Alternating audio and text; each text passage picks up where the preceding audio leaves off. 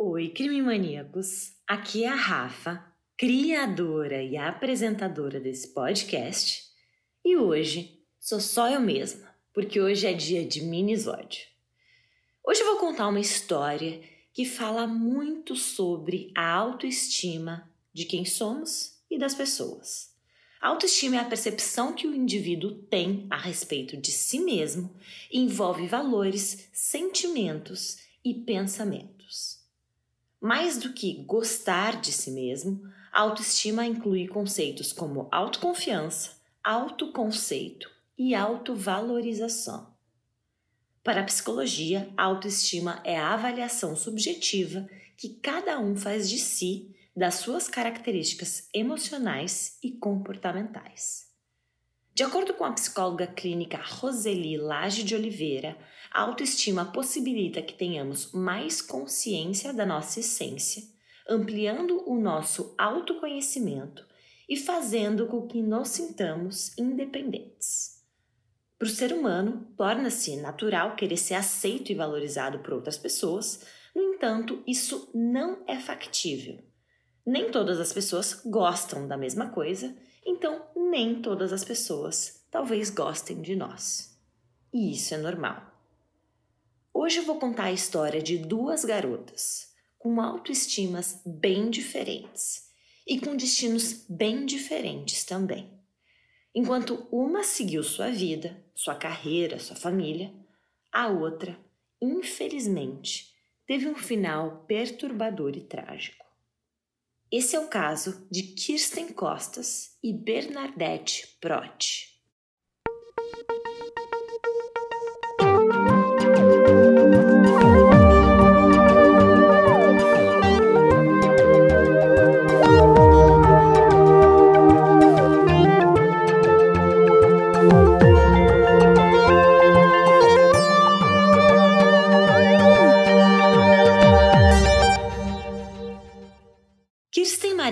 Costas nasceu em 23 de julho de 1968 e Bernadette Prott nasceu em 20 de setembro do mesmo ano.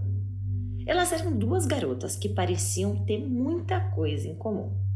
As duas tinham nascido no mesmo ano, tinham os mesmos interesses. E em 1984, as duas estavam indo para o terceiro ano da escola. Ambas tinham 15 anos e além disso, Kirsten e Bernadette estudavam exatamente na mesma escola e na mesma sala, no colégio Miramont High School. Então elas tinham um convívio praticamente diário. Além disso, as duas viviam em uma área legal no norte da Califórnia, perto de Berkeley, e eram boas alunas e ativas nas comunidades em que viviam. Mas a verdade é que, fora isso, a vida das duas era completamente diferente. De um lado tinha Kirsten Costas, que era uma garota considerada popular, atlética, campeã de natação pelo time do colégio.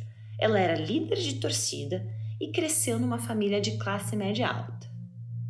Do outro lado tinha Bernadette, que não tinha lá muitos amigos, era rejeitada com frequência só usava roupas usadas e de segunda mão e era constantemente zoada por suas roupas velhas. Agora, não me entendam errado, não tem absolutamente nada de ruim em usar roupas emprestadas ou usadas. Inclusive, eu acho o máximo essa coisa de reaproveitar roupas. Mas vocês sabem como crianças e adolescentes podem ser cruéis. E a Bernadette sentia na pele essa crueldade toda vez que era zoada pelos colegas da escola. Na época, uma das amigas de sala da Bernadette chegou a dizer que ela era aceita e popular da sua própria maneira. Mas aparentemente isso não era suficiente para ela. Ela completou: Bernadette tinha uma certa obsessão em agradar os outros. Ela queria que todos gostassem dela e eu nunca entendi por que ela achava que ninguém gostava. A insegurança e baixa autoestima da Bernadette eram evidentes e estavam cada vez mais tomando conta da mente dela.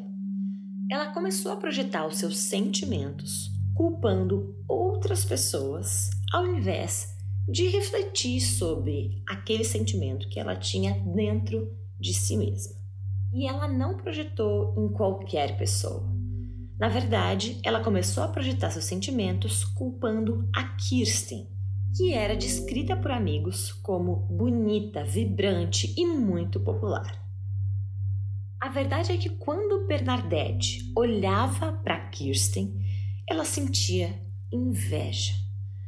Toda a segurança da Bernadette vinha à tona porque ela sentia que aquela garota popular e linda era tudo que ela não era. E era tudo que ela queria ser. Não é possível estabelecer o exato momento em que a obsessão da Bernadette por Kirsten começou, mas acredito que houve uma série de fatos que levaram a isso. Tanto Kirsten como Bernadette pertenciam a um clube da escola chamado Bob Lynx, ou Bobs, que se parecia como um clube para garotas. Ambas fizeram o processo seletivo para ser membro do clube, mas só a Kirsten conseguiu.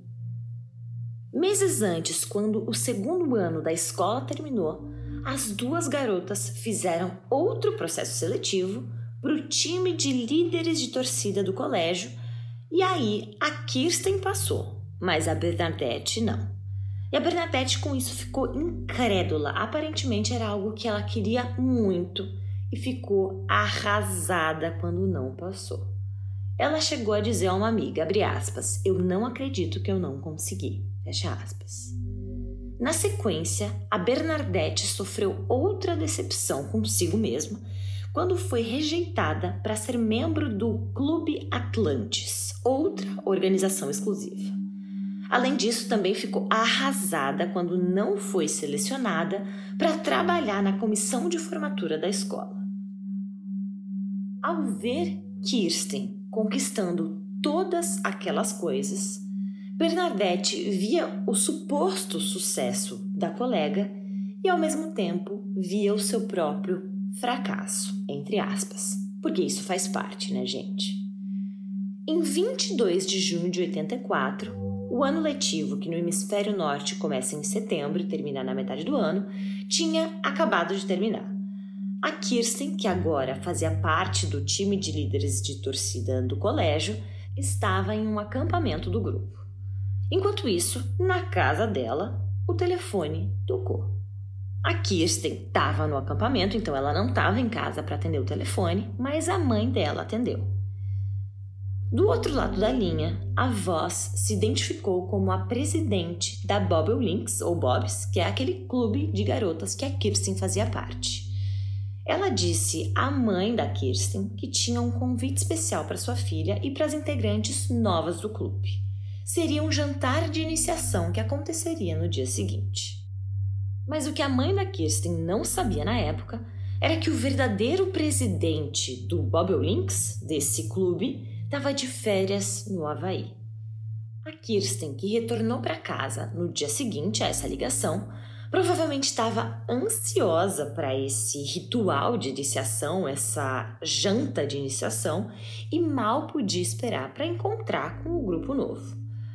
Às nove da noite, um Ford cor mostarda parou na casa da Kirsten e Orinda, na Califórnia, mas lá dentro não estava o presidente do Bob's. Dentro do carro, na verdade, estava alguém que a Kirsten até já tinha visto antes e conhecia. Era Bernadette Prott.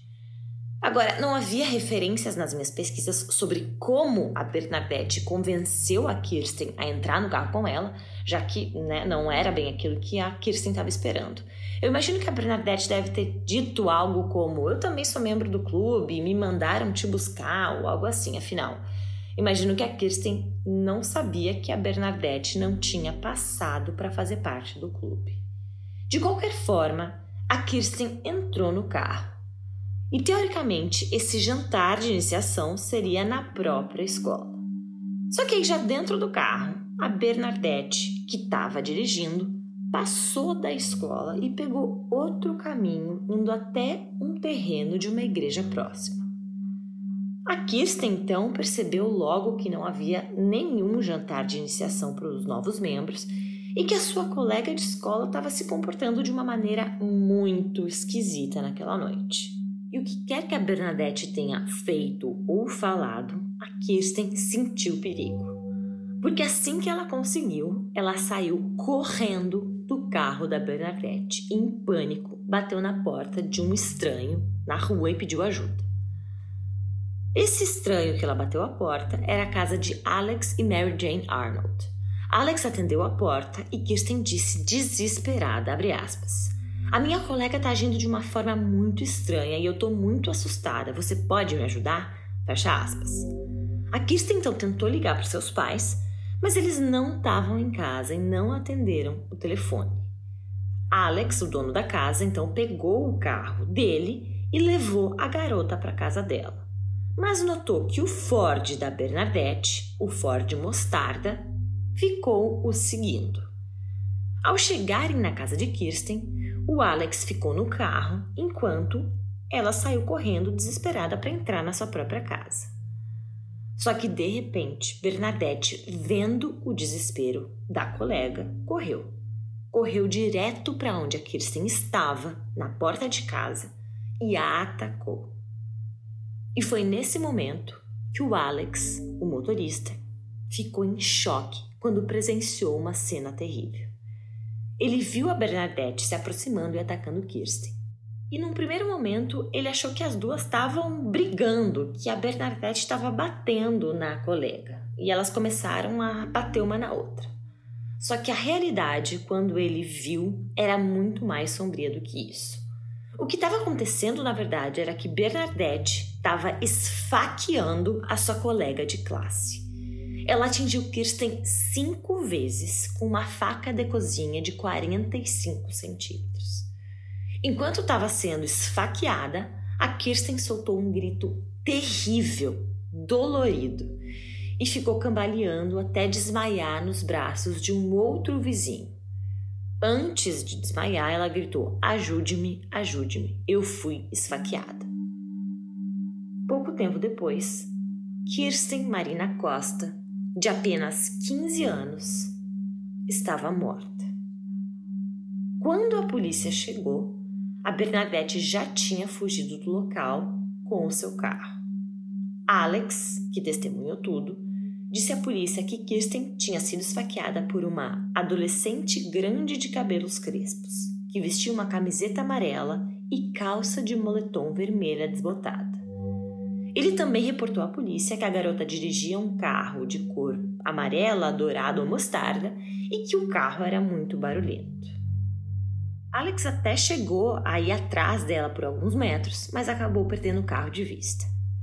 Infelizmente, a única pessoa que sabia a identidade da motorista era a própria Kirsten. Depois de uns dias, Bernadette foi interrogada pela polícia. Embora tenha falhado no teste do polígrafo e não pudesse fornecer um álibi para o momento do crime, não existia nenhuma evidência que a ligasse diretamente àquele dia fatídico. Enquanto isso, ela fazia o papel de uma amiga de luto. A Bernadette compareceu ao funeral de Kirsten e deu as suas condolências aos pais da Kirsten que estavam devastados e que não tinham ideia de que estavam do lado da própria assassina da filha.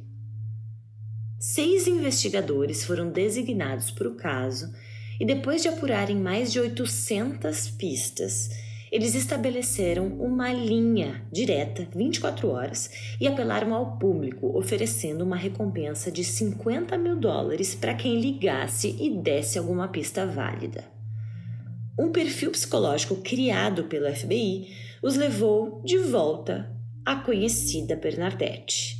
E, eventualmente, a culpa foi demais para ela aguentar. Alguns meses depois do ocorrido, em 10 de dezembro de 84, ela foi para a escola e deixou um bilhete para os seus pais em casa. E esse bilhete dizia assim: abre aspas. Queridos pai e mãe, eu venho tentando conversar com vocês o dia todo, mas eu os amo tanto que é muito difícil. O homem do FBI acha que fui eu que fiz. E ele tá certo. Eu consegui conviver com isso, mas não posso mais fingir. É demais para mim e eu não consigo ser tão mentirosa. Por favor, ainda me ame. Eu não posso viver a menos que vocês continuem me amando. Arruinei a minha vida e a da nossa família e eu não sei o que fazer. Estou envergonhada e com medo. Assinado Bernadette.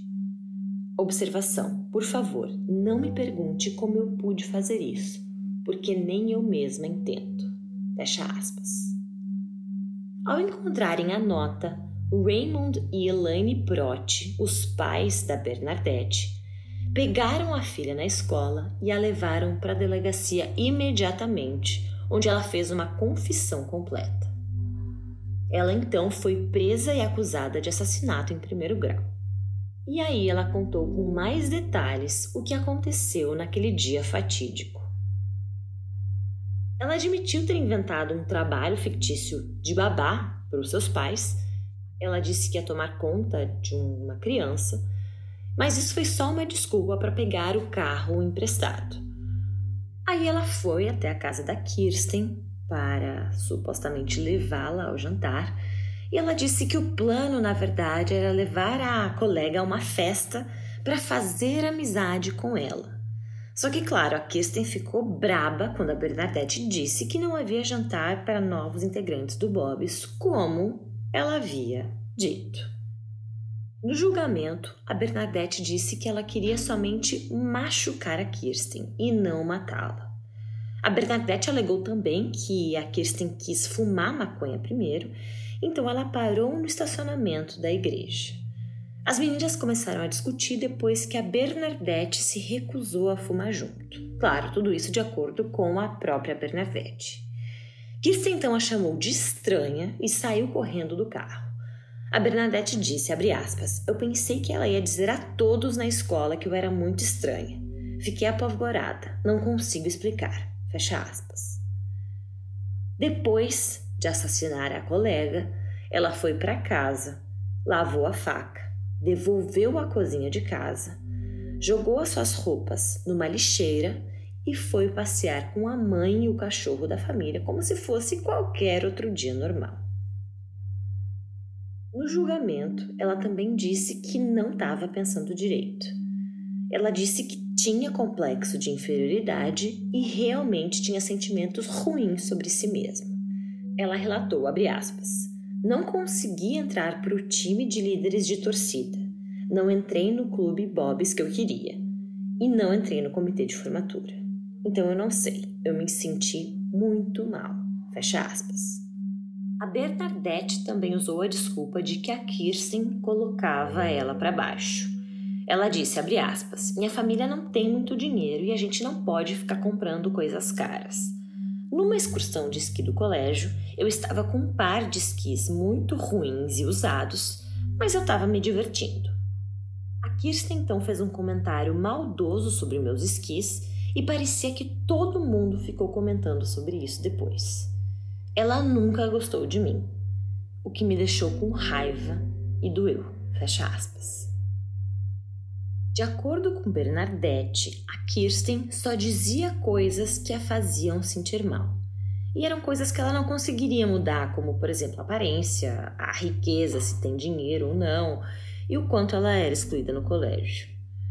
Mas, de acordo com Arthur e Berit Costas, os pais da Kirsten, a Bernadette estava, era obcecada com a filha deles, com inveja e por isso a enganou e levou direto para um final trágico.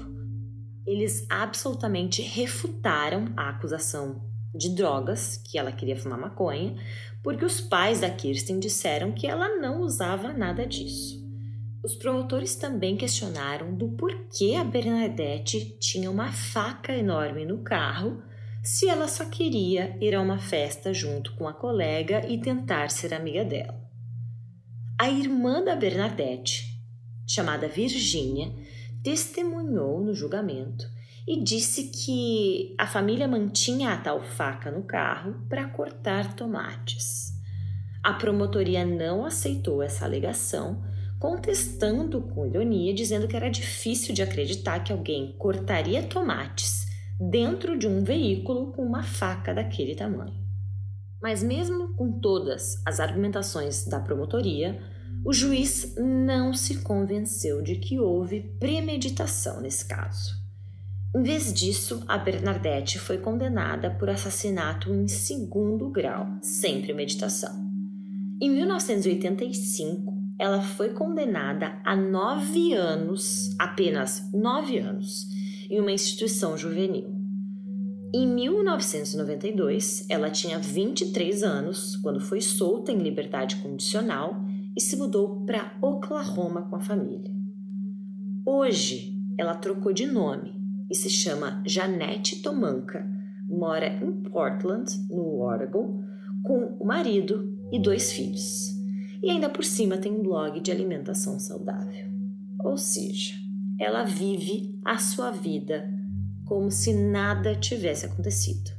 Ela foi, construiu família, teve filhos e está vivendo por aí como uma nova mulher. A gente nunca sabe quem pode ser o assassino. Por isso, fiquem sempre de olhos bem abertos.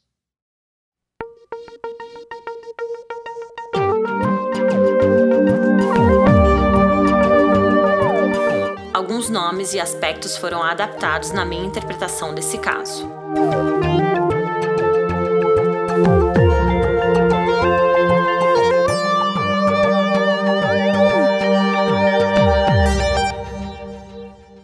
O episódio de hoje foi gravado por mim, AP, editado e mixado por Marcos Cazuza e é uma produção Guri Studios.